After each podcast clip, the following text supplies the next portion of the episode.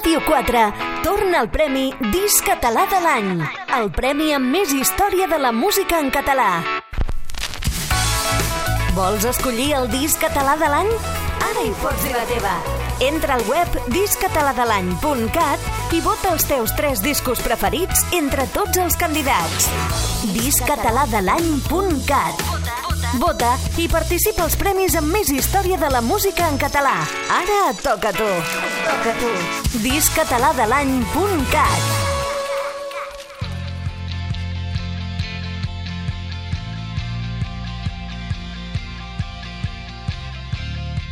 Al matí a Ràdio 4 amb Ramon Castelló.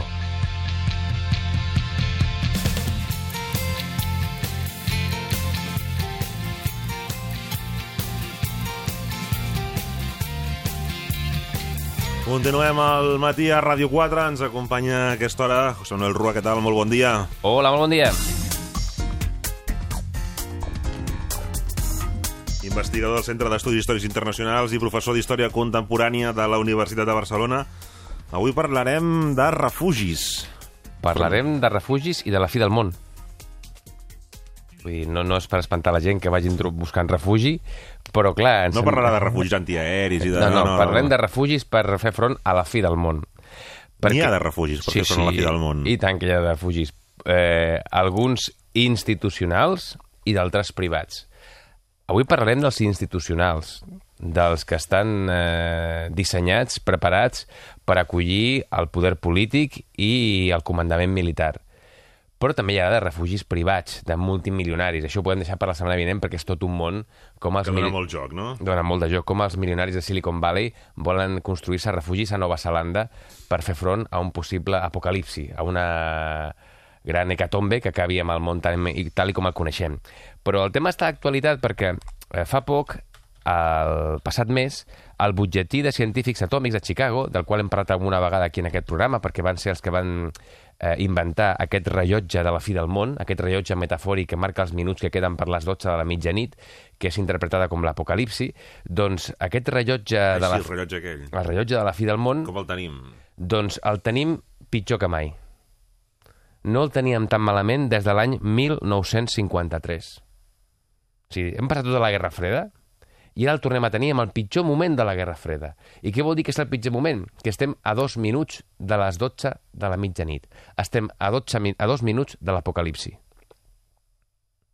Perquè aquest butlletí fa una anàlisi de com està la situació al món per tema d'amenaça nuclear, bèl·lica, canvi climàtic, etc. i situa que estem a una amenaça comparable amb l'any 53, que és quan Estats Units i la Unió Soviètica van experimentar les primeres bombes d'hidrogen d'una potència molt superior a les bombes atòmiques d'Hiroshima i Nagasaki.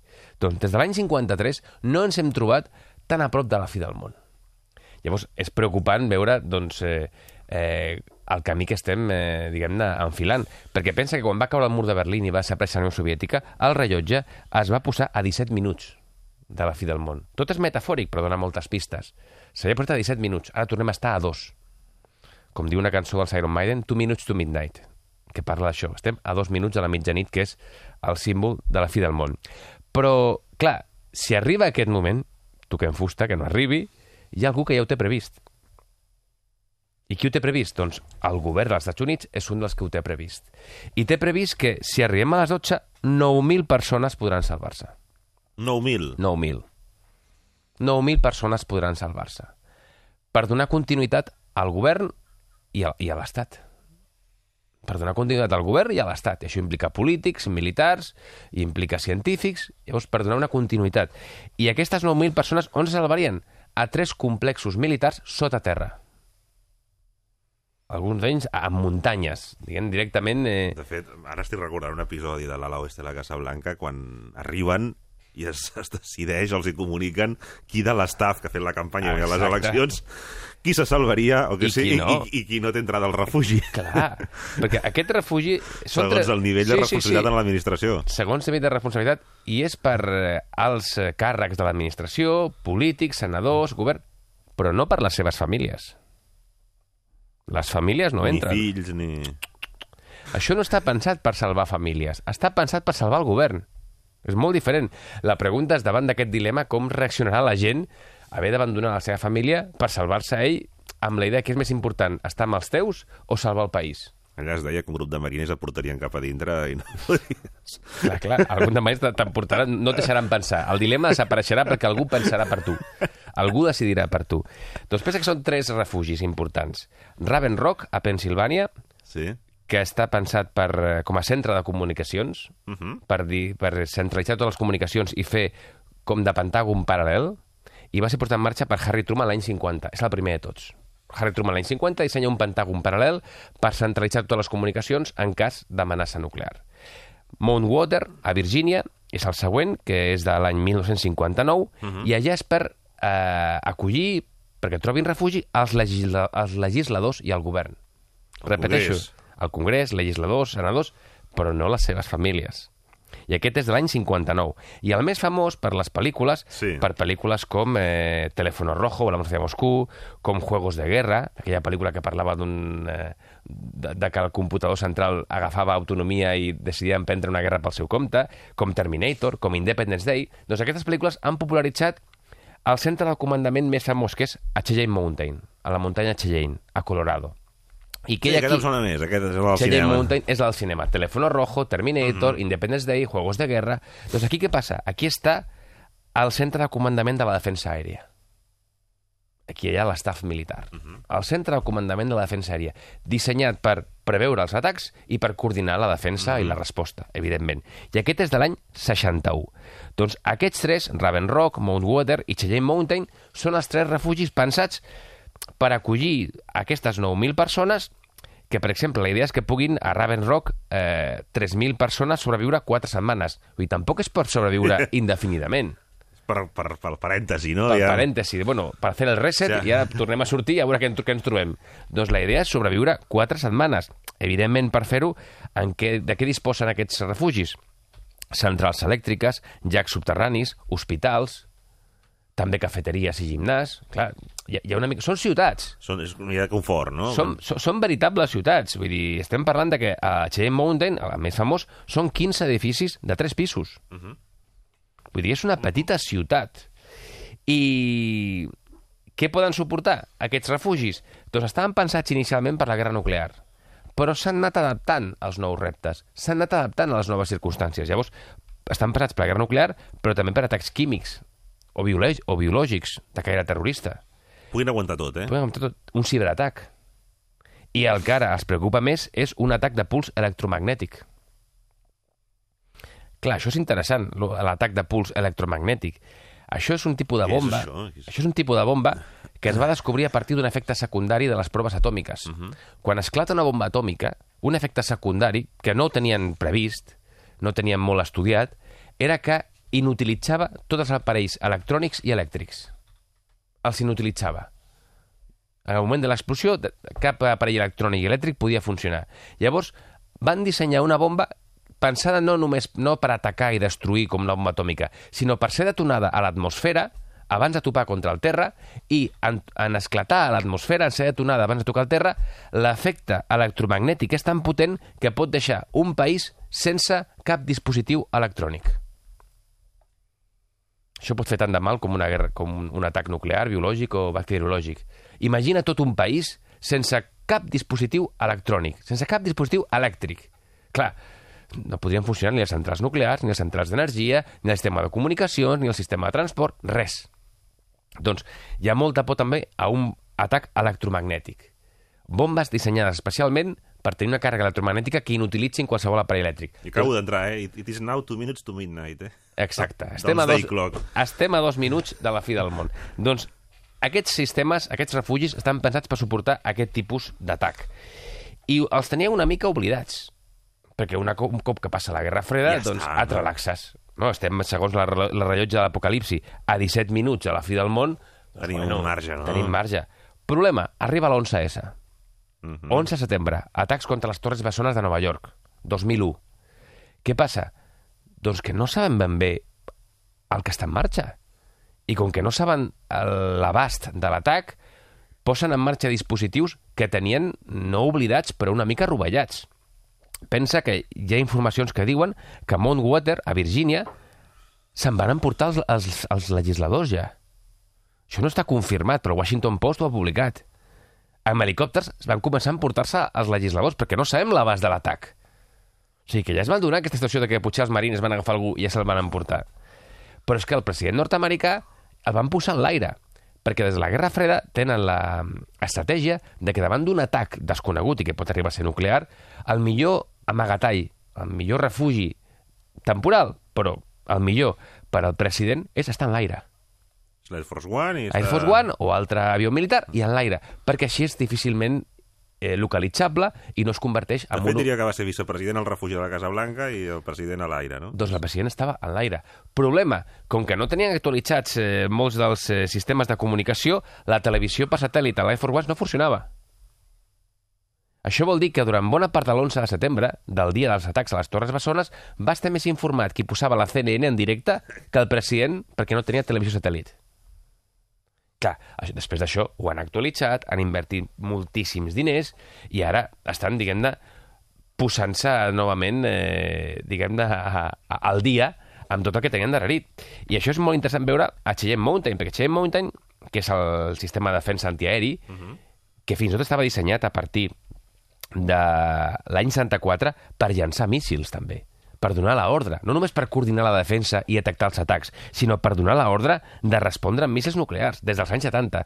Doncs aquest sistema, el complex militar de Cheyenne Mountain, doncs des de l'any 2008 estava pràcticament, doncs no diré que oblidat, però sí molt abandonat, perquè la, C- el centre de comandament de la defensa aèria havia passat a una base al costat que era la base de Peterson. I per què es deixava a Cheyenne Mountain? Doncs per entrenament Val. entrenament de les forces aèries. I ara ja el tenen com un comandament a la reserva. Ara l'han tornat a actualitzar, han dedicat milions de dòlars per posar-lo al dia. Estan tenen un resort, eh, veig aquí. Com... No, no, aquí pensa que des del 2003-2004, després dels atacs de l'11S, han invertit 13 milions de dòlars només a Cheyenne Mountain per actualitzar-lo. Està perdent-lo a punt. Per posar-lo a punt. I, clar, aquest tipus de refugis sempre pensem són eh, infal·libles. Tampoc està clar que siguin infal·libles. No, de... no s'han posat mai a prova, no? No s'han posat mai... Clar, aquesta és la millor, la millor referència. Pensa que es van invertir 142 milions de dòlars només en Cheyenne Mountain, que està més de 600 metres sota terra. Més de 600 metres sota terra. I què pot suportar? Teòricament, no s'ha provat, clar. Pot suportar una explosió de 30 megatons a 2 quilòmetres de distància. 30 megatons és Una bona explosió. una bona explosió. Pensa que les bombes d'Hiroshima i Nagasaki eren de 20 quilotons. Quilotons. Quilotons. La bomba més gran, la bomba més gran que s'ha provat mai, que és la bomba del Tsar, que és una bomba soviètica de l'any 61, era de 50 megatons, però era inviable perquè era tan gran i pesava tant que no es podia llançar com a míssil balístic. Els míssils balístics no arriben a això. O sigui, suportar 30 megatons és una senyora bomba. Vull dir, e- e- és, és, un, és una bona protecció. Però he dit, he dit un tema interessant. A dos quilòmetres. Sí, sí, no, podria, no podria suportar un impacte directe. No hi ha refugi que pugui suportar un impacte directe. I aquí entrem en un tema eh, doncs, eh, amb molts interrogants i és, Mhm. algú li interessaria atacar directament l'alt comandament de l'enemic? Perquè la pregunta és, i després amb qui negocies la rendició o la pau? Home, en escac seria matar el rei. Seria matar el rei, però després qui es rendeix? Clar. Amb qui negocies acabar les hostilitats?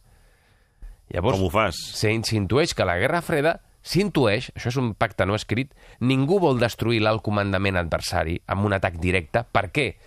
Perquè en algun moment s'ha de negociar amb algú. Tot i això, com que és un pacte no escrit, mm, hi, ha, ja. hi ha tensions. Pensa que quan els Estats Units eh, dissenya a partir de l'any 80 el sistema de míssils Trident 2, que es poden llançar des dels submarins, els soviètics agafen molta por, perquè el subma... quan tu llences un míssil balístic tens minuts per detectar-lo amb el radar i per preparar la resposta. Però, en canvi, un míssil llançat des d'un submarí, el Trident 2, és, té molta precisió i pots apropar-te molt a les costes soviètiques i disparar i no deixar marge de maniobra per la resposta i que aquest míssil vagi a l'alt comandament soviètic. Clar, això va espantar molt als soviètics. Resposta a això? Doncs eh, la mano muerta, que també ho hem explicat alguna vegada al programa. Un sistema automàtic de detecció d'atac nuclear que respon automàticament. Si l'alt comandament soviètic ha estat eliminat, doncs hi ha un sistema de detector, de sensors, que per nivell de radiació, etc automàticament respon, sense necessitat que un humà premi el botó. Es creu que el sistema de mano muerta està desactivat, però no tenim no Proves. tenim confirmació, perquè no se'n parla, evidentment. Però aquí la prova, aquí la idea és que ningú voldrà destruir l'alt comandament contrari perquè has de negociar amb ell en algun moment, però potser pots tenir la tentació. I perquè no la tinguis, tenim el sistema de mano muerta, o els nord-americans teníem el sistema, tenien el sistema Almirall, que era una esquadrilla d'avions que contínuament s'estaven donant el relleu en l'aire i que si no tenien contacte amb la base terrestre, la seva missió era comprovar visualment si hi havia hagut un atac nuclear als Estats Units. Uh -huh. O sigui, la idea era comprovació visual, i per això sempre hi havia una esquadrilla enlairada. Sempre. Llavors, són mecanismes per saber si ens han atacat i per donar una resposta si l'alt comandament ha desaparegut. Perquè en principi no és una bona idea destruir l'alt comandament No, enemic. però... em, Però la tentació també és molt gran. Llavors, aquests refugis poden suportar un atac directe? No. Però, home, 30 megatons a 2 quilòmetres de distància és molt. Realment és, eh, és moltíssim. Llavors, el... pensa que de, des de la fi de la Guerra Freda això s'havia anat oblidant, s'havia anat eh, deixant de banda i ara s'ha recuperat per les tensions amb Corea del Nord, per les possibles tensions amb Rússia i l'amenaça d'atacs terroristes o d'un atac electromagnètic. I estem recuperant refugis i també estem recuperant la lògica de la Guerra Freda, que és que la gent ha de tenir consciència de que no estan pensats per salvar la població, estan pensats per salvar el govern, per salvar les institucions. Evidentment tenen la idea de portar aquests refugis una còpia de la Declaració d'Independència nord-americana i de la Constitució, perquè això dona continuïtat com a estat, com a país. Quins són els seus documents més importants? La Declaració d'Independència, davant dels anglesos, i la Constitució americana. Doncs això quedaria protegit. I van arribar també a tenir un pla per la Galeria Nacional d'Art de Washington, la National Art Gallery, per portar algunes peces... Alguna cosa, alguna eh? cosa, si, si donava temps, per portar-la allà. Vull dir, la idea és alguna obra d'art, algun document polític, s'ha de protegir per mantenir aquesta continuïtat, aquest fil de continuïtat de la història nord-americana. Però no està pensat per la població, està pensat pel govern i per l'Estat. La població no, no està entre, aquests nou, entre aquestes 9.000 persones que podrien salvar-se de- d'un atac nuclear. Tampoc indefinidament, però bueno, com tu dius, un impàs, un parèntesi, i bueno, i tornem a començar, no? Hem- més amb que viures, no? Menjar... Tot. menjar, que viures, eh, pensa que a, a, a Cheyenne Mountain doncs, hi ha els eh, llacs soterranis que proporcionen la, la pròpia muntanya, vull dir, es podria sobreviure, però tampoc és eh, una solució indefinida, no, no podria ser per sempre. Però, bueno, per suportar el primer atac. El problema és que aquest sistema s'ha anat perfeccionant, però va tenir ensurts. Clar, abans et comentava una pel·lícula que la gent recordarà als 80, que és Juegos de Guerra, no? de com eh, el computador detectava un atac, eh, s'inventava un atac soviètic i preparava la resposta. Directament s'ho inventava. Doncs entre l'any 79 i l'any 80, el complex militar de Cheyenne Mountain va generar falses alarmes d'atacs nuclears. Va generar falses alarmes. Perquè el volum d'informació és, és immens. Pensa que cada hora havia de processar i gestionar i dictaminar sobre 6.700 missatges. Cada hora. 6.700 missatges, incidències que detectava que podien ser un risc o una amenaça. Doncs, en, un, en algun moment, en paraules textuals dels tècnics, algun xip es va tornar boig. Mm. I dius, home, molt científic no sembla. No, no, no, no és molt No sé tranquil. jo de la mano muerta, eh? Que no tinguem un... No, no és molt tranquil·litzador quan un tècnic d'aquest comandant diu no, és que un xip s'ha tornat boig. Bueno, menys mal que tu ets científic. I aquest xip que s'havia tornat boig va detectar al 79 un atac soviètic, que era fals, evidentment. Llavors, hem tingut ensurts perquè el sistema de detecció no era infal·lible, tampoc.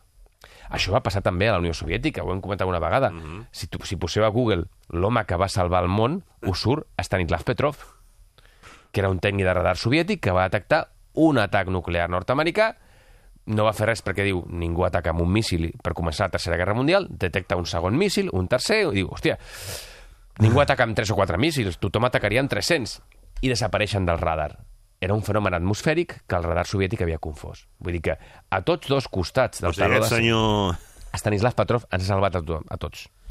Si, bus si poseu Google l'home que va salvar el món, surt el seu nom. L'home que va salvar el món. Llavors, la gent pot brindar per ell. Cada cop que hagi de brindar, que se'n recordi que estem aquí gràcies a ell.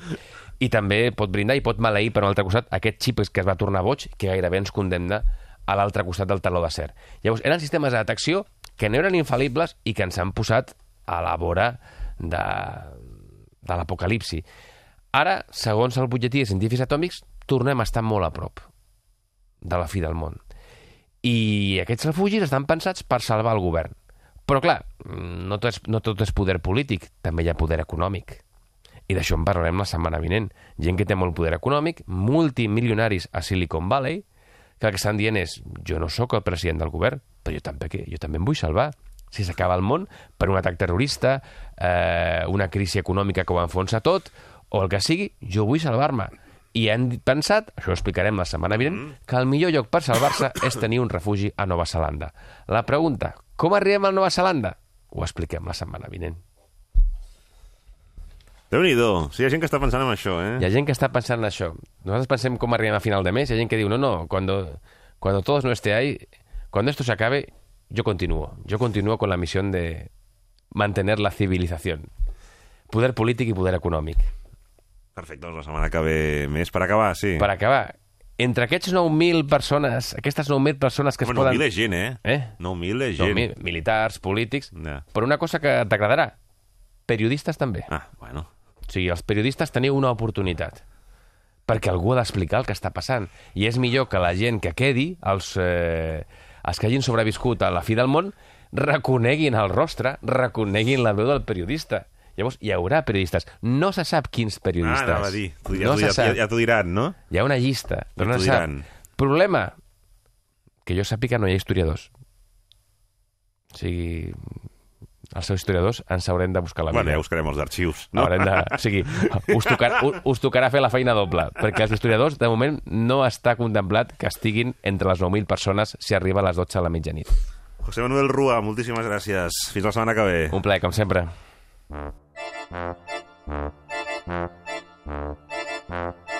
He llegado al convencimiento de que hoy, y en las actuales circunstancias, mi marcha es más beneficiosa para España que mi permanencia en la presidencia.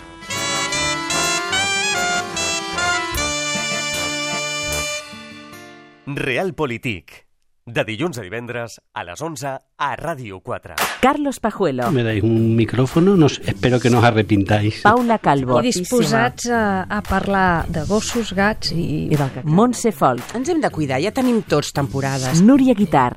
Jordi Caupena. Jordi, hola. Hola, Núria, què tal? No, no, va, va, que- ve la tornada. Estribillo, vamos! Mi vida si es morir de amor. Paloma Zuriaga. Ai, que contenta. Ai, que, com estàs, carinyo mío? frisosa. Joan Carles Mèlic. Hi ha filòsofs que, que han parlat del tema i ho han identificat. Rosa Gil. Es un escándalo. ¡Uh!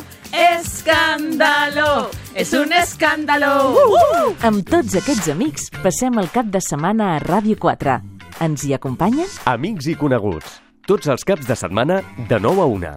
A Ràdio 4.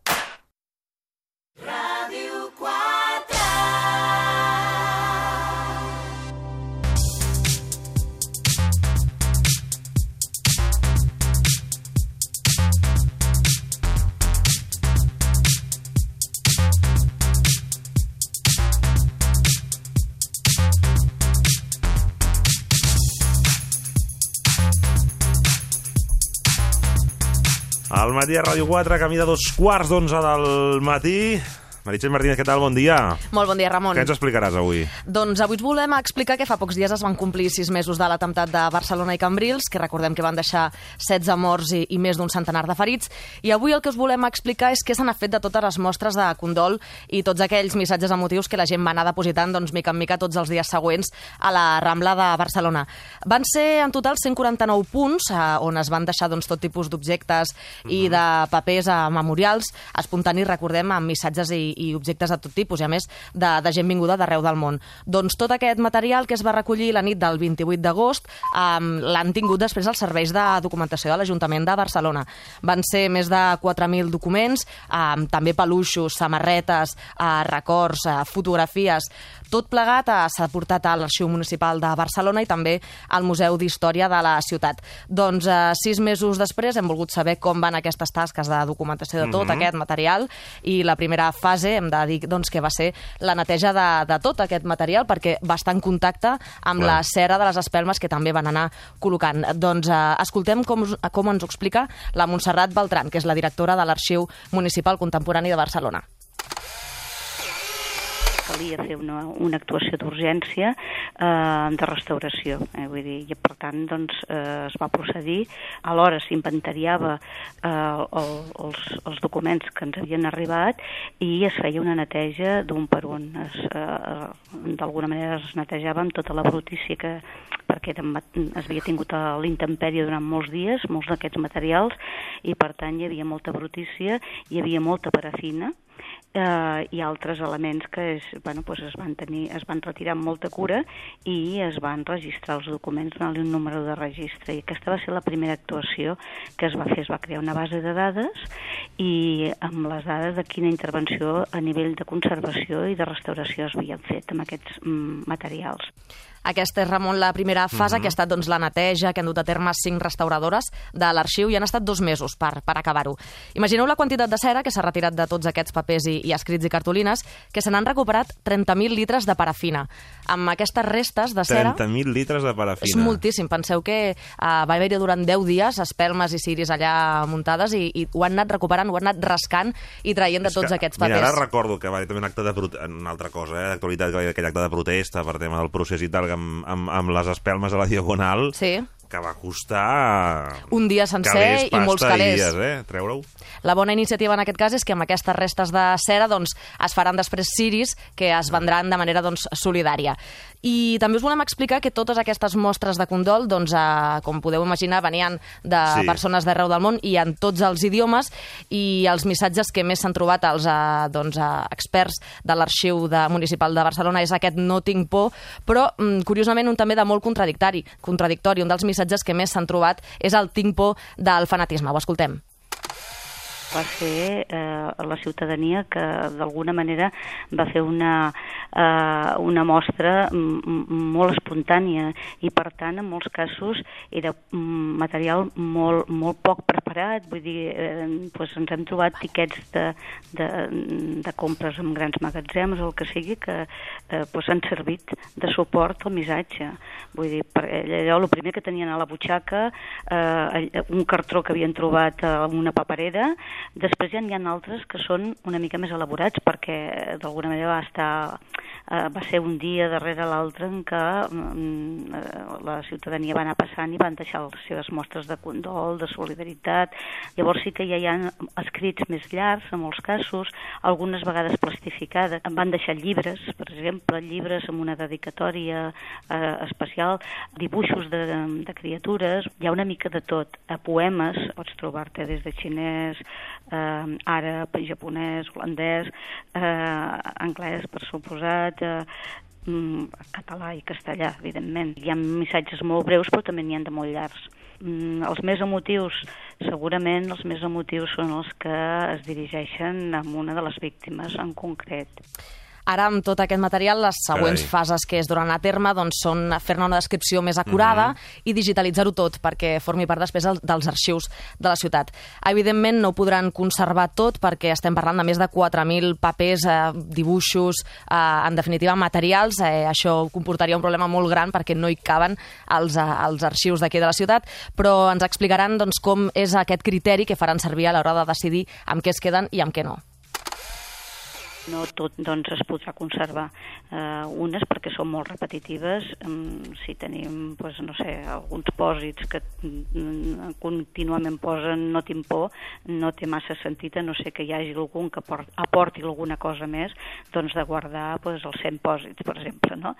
Eh, L'altre és doncs, mm, doncs, el, el propi estat de conservació del suport. Els criteris a l'hora de fer-ho seran sempre molt tècnics, però hi haurà eh, un, mostreig, d'alguna manera, ident identifiqui, per exemple, tot tipus d'idiomes, pues, idiomes, tot tipus d'edat, tipus de suports, potser probablement també, eh, missatges, i eh, doncs es tindrà en compte no només el, els, d'una banda la, la part tècnica del suport i també dels continguts dels missatges.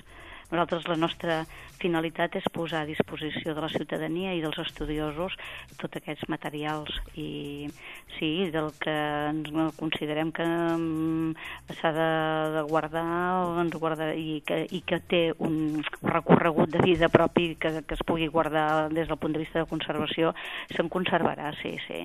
I això, tot aquest material, com eh, formarà part de, de la història de Barcelona i, i de la memòria d'aquesta ciutat per sempre més i per les generacions venidores, evidentment. déu nhi quina feina, eh, per això, anar Un, una peça a peça que, i... que està previst que acabi d'aquí uns mesos i que justament quan es compleixi un any d'aquests atemptats a Barcelona puguin estar aquests i altres materials sobre els atemptats disponibles al web municipal No tinc por, on doncs, la ciutadania podrà consultar-los i podrà veure quina és la feina que han fet doncs, els treballadors d'aquest arxiu de Barcelona.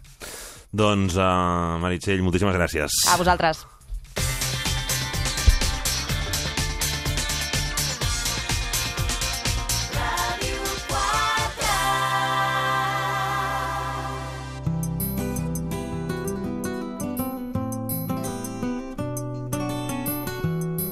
La cultura ens fa lliures.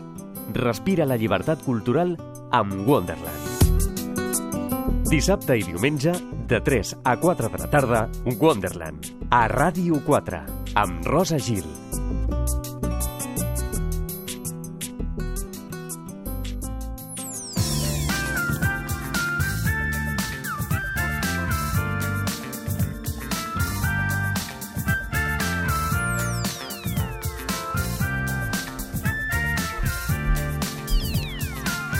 Continuem al matí a Ràdio 4. Ens acompanya la doctora en Psicologia, especialista en família i parella, Aranxa Coca. Què tal? Hola, molt bon dia, Ramon. Molt bon dia. Si aquesta temporada, el tema de l'amor, no, no serà per falta de consells. Exactament, eh? perquè No n'estem el donant... conserveu, el milloreu i en aneu a més. Eh... No serà perquè nosaltres no ho hem donat tot, hem donat tot tipus de consells i us hem posat al dia o això és el que pretenc sobretot aquest curs, en les últimes recerques envoltant de Amb estudis temes que ho i amb confirmen, estudis eh? que confirmen, Sí, sí. ja no és que ho digui l'Aranxa Coca, sinó que hi ha doncs, estudis i universitats que s'engresquen perquè bé, tenen, tenen recursos econòmics i poden fer macroestudis i els especialistes doncs, ens en alegrem i, i perquè retorni a la societat i, i la societat en, pugui, eh, en puguem aprendre tots, no? I, i allargar la nostra vida amorosa, o això és el que, el que intentem. Avui et porto justament una, unes conclusions uh, molt interessants que Sí. fan, de, fan pensar bastant, uh, ara veuràs, d'una última recerca a la Universitat d'Emory als Estats Units sobre quines són les, circu- les circumstàncies o els factors que ens porten al fracàs matrimonial. O Què ens porta al fracàs? fracàs matrimonial. Quins factors clau són els que porten, o sigui, estadísticament comprovat, perquè a més a més ho ha fet una, una facultat d'economia, o sigui, ni psicòlegs, ni antropòlegs, ni sociòlegs, No, és uns que- eco- eh, els d'economia. Diu, escolta, anem a recollir un munt de variables i anem a fer un estudi amb una macropoblació, a veure, estadísticament, quins són aquells factors que si hi són vas directe al fracàs matrimonial. I per què es van decidir fer-ho? Doncs mira, perquè eh, hi ha una dada que ha sortit que és preocupant i la van enganxar i van dir això no pot ser. I tenen tota la raó. I és que, segons eh, Nacions Unides, el 53% dels matrimonis actualment 53. acaben divorci. Eh, És, és una dada que ja passem... Més de la meitat, Més eh? de la meitat. Que jo crec que fa dos anys, i aquesta conversa vam tenir tu i jo, ja crec que un, un, una, unes temporades, Mhm. no arribava als 50. Era com estàvem al, sobre el 49, que dèiem, bueno, 50-50. Vaja. Ara n'hem passat al 53%. I del, del rànquing, si fem un mapa de països, els 10 primers països eh, que, que estan en el top 10 de, que, que encapçalen eh, l'estadística de divorcis, 9 són europeus. O sigui que Europa s'emporta la pitjor part. I Espanya està en cinquè lloc. En cinquè. Està la cosa complicada, eh? El No? primer lloc l'ocupa Bèlgica amb un 71% de divorcis. És molt fort, un 71%. El segon lloc, Portugal, Portugal. De, Portugal. Després Hongria i després la República Txeca. Tots per sobre d'un 65%. I després ve Espanya, que també ronda mm, sobre el 60% de divorcis eh, computats eh, segons Nacions Unides. Llavors, clar, dius, escolta, aviam, Què està què passant, passa, no? què està passant i quines són aquestes eh, circumstàncies o factors que poden dur una relació al fracàs matrimonial? I aquí entren en joc um, aquests economistes que acaben dient en el seu article, per cert, saps com es titula l'article? Ai, com? T- tan economistes i Sí, tan serios i tal, tal, una tal. cosa molt tècnica, Una cosa no? molt tècnica. Saps quin títol li han posat a l'article que han No. Un diamante es para siempre y otros cuentos de hadas.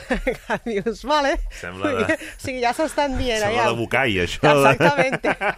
un d'aquests. Dime que me quieres y Sí. dame un beso. Da, da, da, da. Aquí, que- sí. que- que- sí, sí, pues mira, un diamante Van para tenir un siempre. mal moment, eh, el triar el... I, eh, bueno, per ser economistes, Per vull ser economistes, sí, realment dius, deu ser un estudi de pandereta. No, no, no, està realment molt certificat, però arriben a la conclusió de que o bé t'impliques moltíssim i prens determinades mesures per evitar la ruptura mm, de la parella o vas aboc abocat o anem Mhm. tots per defecte a la crisi i a la crisi que ens pot dur al, al fracàs Sí, si no matrimonial. es prenen les mesures adients, Sí, això- la inèrcia... La inèrcia, eh? Abans, els, abans los sí, de però ara ja... Tot allà són cuentos de hadas. Com que ens estimem molt, la cosa funcionarà perquè Per si sí. sola. Doncs no, no, estan dient. S'han de prendre algunes mesures. I saps quines causes afavoreixen el divorci, segons aquests senyors? A veure. Molt curiós. Mira, uh, et mencionaré quatre factors. Haver tingut un, un, uh, un, ara no sé, un, um, una etapa de, de nuvis. Sí, un, un novi- noviazgo. sí. Com seria en català? Perdona'm. Un, Bueno, noviatge, un, eh, Un no? noviatge, Sí. d'acord, per, perdona'm, eh? No, no, el no. lapsus, haver viscut un noviatge inferior a 3 anys. Noviatge inferior a Inferior 3 anys és factor de risc. Sí, com a factor de risc per, uh, per de cara a anar al divorci. Curiós. Um, valorar, sobretot, a la teva parella, la seva apariència física, és a dir, que, Ja. que, que, que estigui de ben veure sigui Sí, un sí, factor guapa, molt, molt guapo, important. bé. escolta, els teus nòvios o les teves nòvies sempre són com de revista, sospitós sospitós. No, no, és que tinc molt bona sort. Bueno, sí, sí, realment tens molt bona sort, no? Però mm, em fa pensar que a lo millor si no fossin, no fossin físicament tan agraïts, no sé si t'interessaria tant.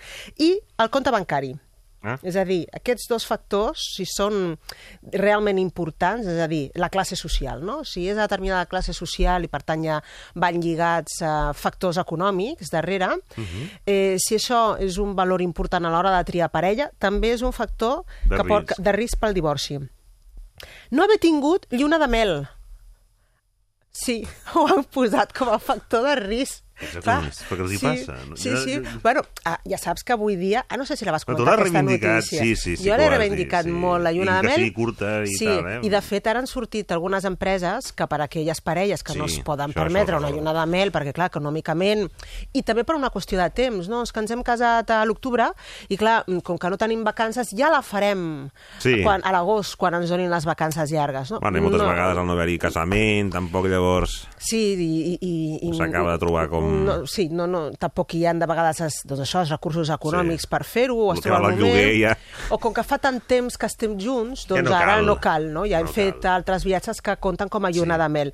Doncs és un element de risc per divorci, sembla ser. I us deia que ara ja, ja no hi ha excusa perquè hi ha moltes empreses que et munten la lluna de, de mel express.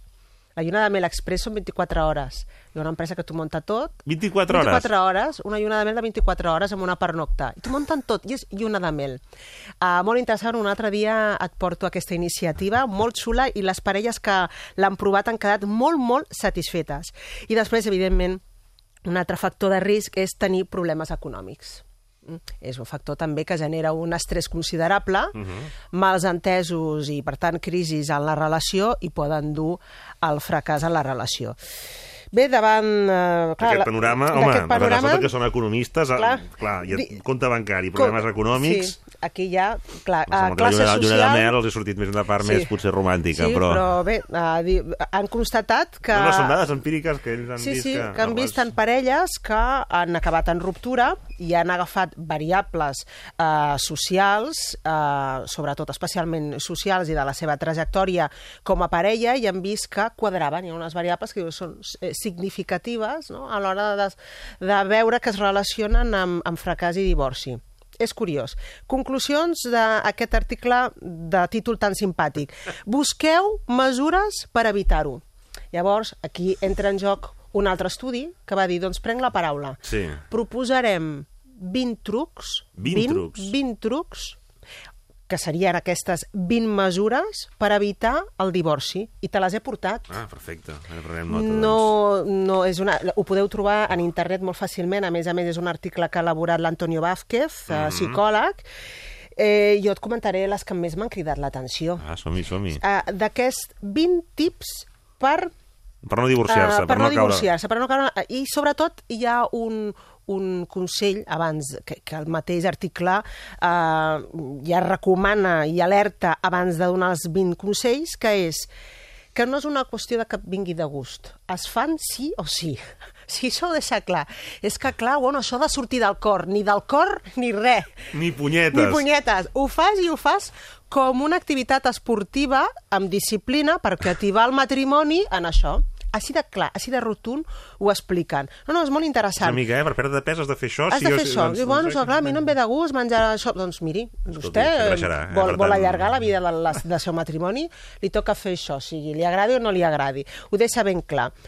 I el primer consell, el primer, i El vull primer. començar per aquest, és donar-li a la teva parella un petó tots els dies quan arribis de la feina o quan l'altre arribi a casa per defecte. I no un petó, un, un petó en plan ah, de protocol, aquell que ni tan sols el toques. No, un petonàs Cada dia. cada dia. Sí o sí. En tinguis ganes o no en tinguis ganes. En aquell moment I si no en estiguis... tens ganes, enga- te les fas te venir. les fas venir. I si estàs enmig de no sé què, amb l'ordinador... No, has d'acollir acollir a la parella que arriba a casa, que és el vostre niu, és importantíssim, i per tant el gest més simbòlic i de més eh, i un Mhm. gest d'intimitat Intimitat, és, sí. el, és el petó. O sigui, sí o sí, aqu- aquest senyor no perdona. I jo li dono la raó. Et dono un altre, et dic un altre consell, el número 4, Sí? intentar pensar bé de l'altre, de la teva Sí. parella, digui o faci el que digui o faci. És a dir, sempre has de pensar bé i en positiu de l'altre. És molt interessant. El Jo benefici del dubte, diguéssim. En el benefici del dubte en positiu. En positiu. És que ho acostumem a fer en negatiu. Sí. Això per què m'ho dius? No, però no has pensat... O sigui, Ja, ja, ja no has fet no sé què, no? Per això m'ho estàs dient. ja, adoptem una actitud Ja a la no vols fer no sé defensiva. què. I escolta, que la teva parella és el teu soci, va, va amb tu, que formeu, formeu part del mateix equip, no és un bàndol rival.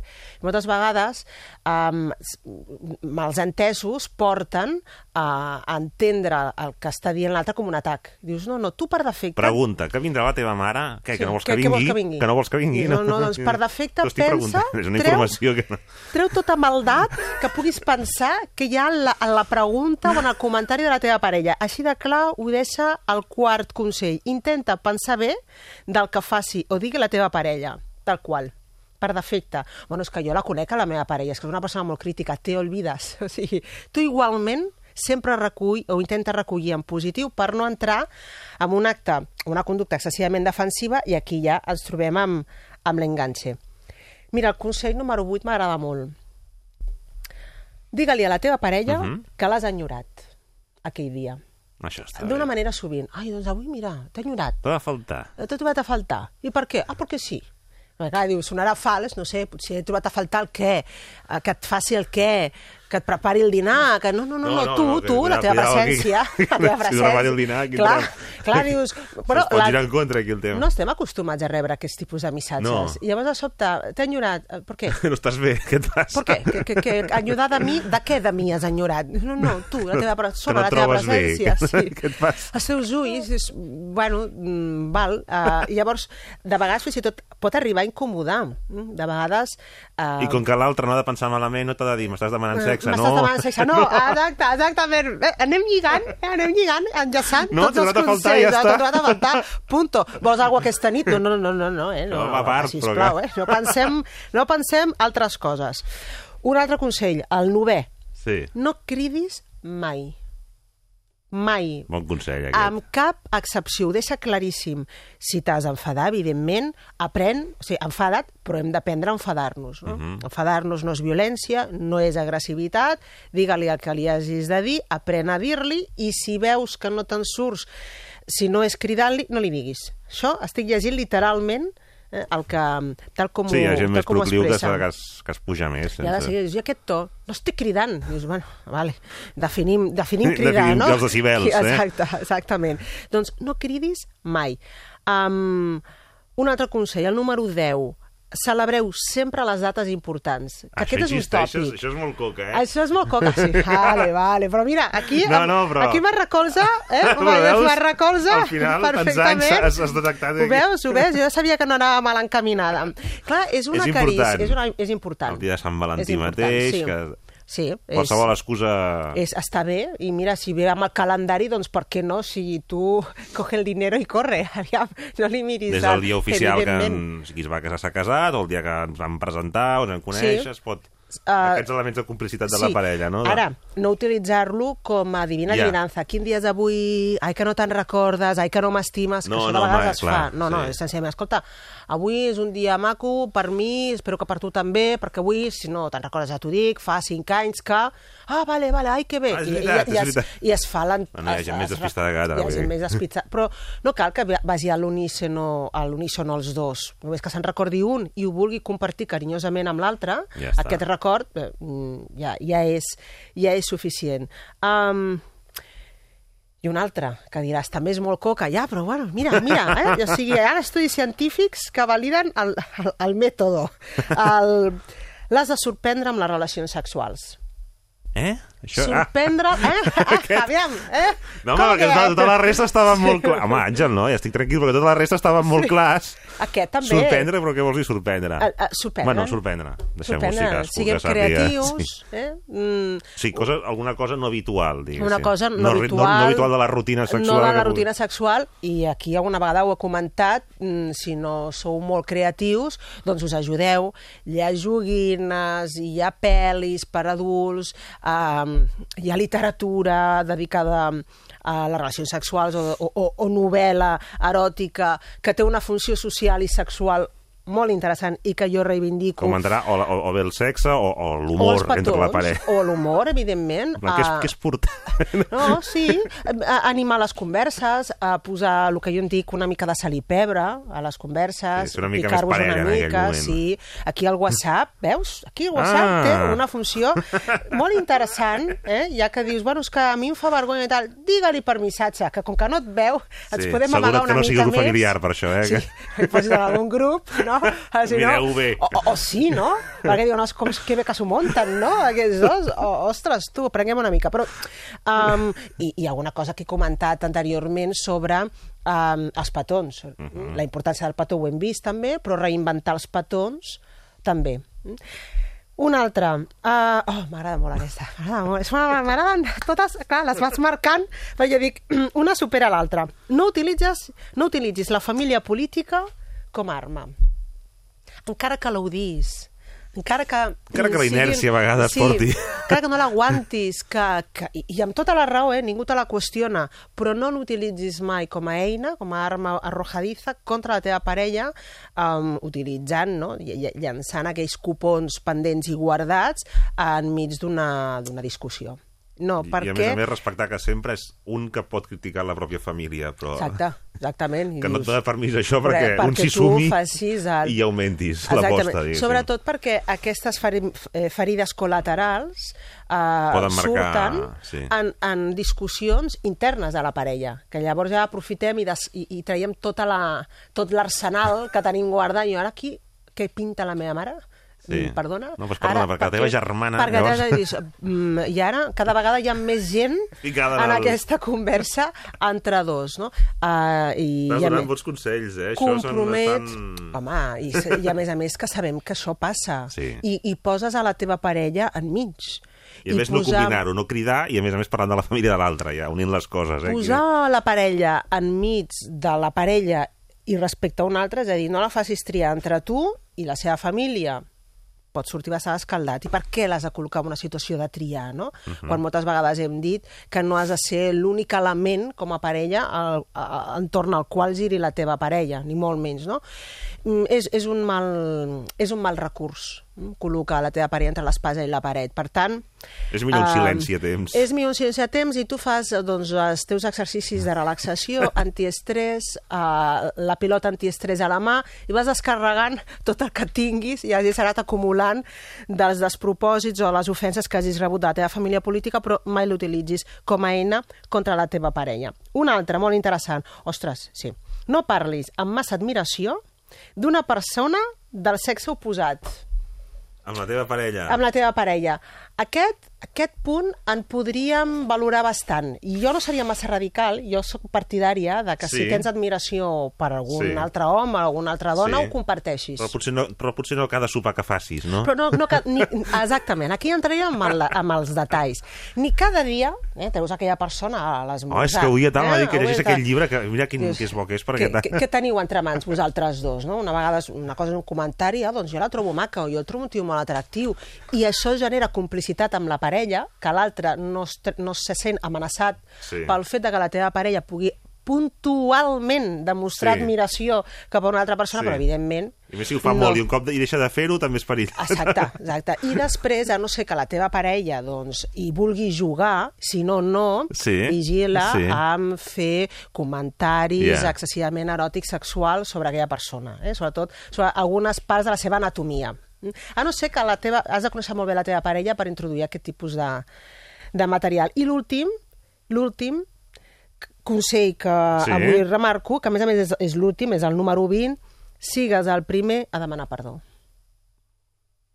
I ja està. I et menges l'orgull, que, que ho posa, eh? Té com ser el, el orgullo. Te'l menges i digues, mira, um, a mi m'agrada una frase, ja l'he comentat aquí, um, um, deixem, aparquem aquesta discussió, Uh -huh. demano disculpes per les molèsties, pel malestar, pel mal moment que hem passat, o per allò concret, si reconec que m'he equivocat, Mhm. t'estimo massa.